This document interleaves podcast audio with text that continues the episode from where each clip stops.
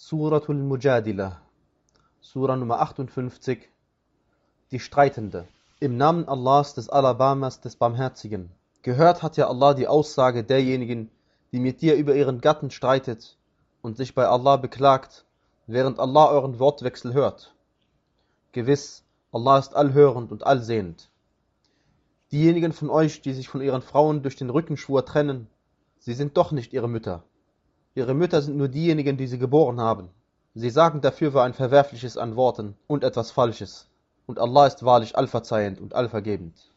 Diejenigen, die sich von ihren Frauen durch den Rückenschwur trennen und hierauf dann doch zu dem zurückkehren, was sie gesagt haben, sollen einen Sklaven befreien, bevor sie beide einander berühren. Damit werdet ihr ja ermahnt. Und Allah ist dessen, was ihr tut, kundig. Wer aber keine Möglichkeit dazu findet, der hat zwei aufeinanderfolgende Monate zu fasten, bevor sie beide einander berühren. Wer es aber nicht kann, der hat 60 Arme zu speisen. Dies, damit ihr an Allah und seinen Gesandten glaubt. Dies sind Allahs Grenzen, und für die Ungläubigen wird es schmerzhafte Strafe geben.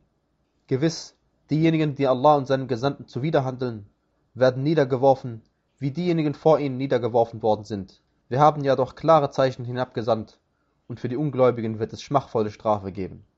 Am Tag, da Allah sie alle auferwecken und ihnen kundtun wird, was sie getan haben, Allah hat es erfasst, sie aber haben es vergessen. Und Allah ist über alles Zeuge. Siehst du nicht, dass Allah weiß, was in den Himmeln und was auf der Erde ist? Es gibt kein vertrauliches Gespräch zwischen dreien, ohne dass er ihr Vierter wäre. Und keines zwischen Fünfen, ohne dass er ihr Sechster wäre.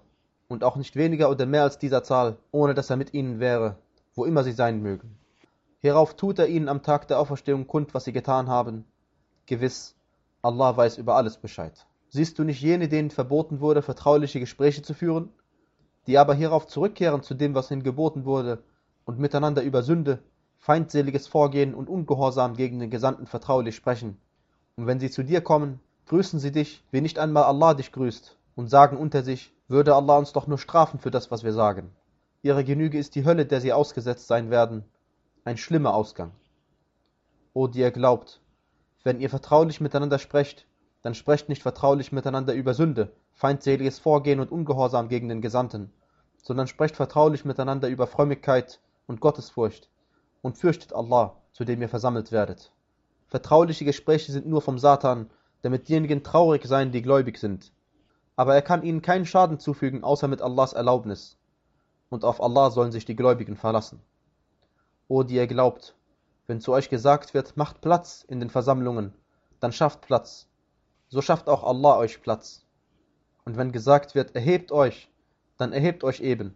So erhöht auch Allah diejenigen von euch, die glauben und diejenigen, denen das Wissen gegeben worden ist, um Rangstufen. Und Allah ist dessen, was ihr tut, kundig. O die ihr glaubt, wenn ihr mit dem Gesandten vertraulich sprechen wollt, dann gebt schon vor eurem vertraulichen Gespräch ein Almosen. Das ist besser und reiner für euch. Wenn ihr jedoch nichts dafür findet, gewiss, dann ist Allah allvergebend und barmherzig. Scheut ihr davor, schon vor eurem vertraulichen Gespräch Almosen zu geben? Da ihr es nicht getan habt und Allah sich euch wieder Reue annehmen zugewendet hat, so verrichtet das Gebet und entrichtet die Abgabe und gehorcht Allah und seinem Gesandten. Und Allah ist kundig dessen, was ihr tut. Siehst du nicht jene, die sich Leute zu Schutzherren nehmen, denen Allah zürnt? Sie gehören weder zu euch noch zu ihnen, und sie schwören auf ihre Lügen, wobei sie es wissen. Allah hat für sie strenge Strafe bereitet. Gewiss böse ist, was sie zu tun pflegen. Sie haben sich ihre Eide zu einem Schutzschirm genommen und halten so von Allahs Weg ab. Für sie wird es schmachvolle Strafe geben. Weder ihr Besitz noch ihre Kinder werden ihnen vor Allah etwas nützen. Das sind die Insassen des Höllenfeuers. Ewig werden sie darin bleiben. Am Tag, da Allah sie alle auferweckt, da werden sie ihm schwören, wie sie euch schwören, und meinen, sie hätten eine Grundlage. Aber sicherlich, Sie sind ja Lügner. Der Satan hat sie in seine Gewalt gebracht und sie dann Allahs Ermahnung vergessen lassen. Jene sind die Gruppierung des Satans. Aber sicherlich, die Gruppierung des Satans, das sind ja die Verlierer. Gewiss, diejenigen, die Allah und seinem Gesandten zuwiderhandeln, sie gehören zu den Niedrigsten. Allah hat vorgeschrieben, siegen werde ich ganz gewiss, ich und meine Gesandten. Gewiss, Allah ist stark und allmächtig.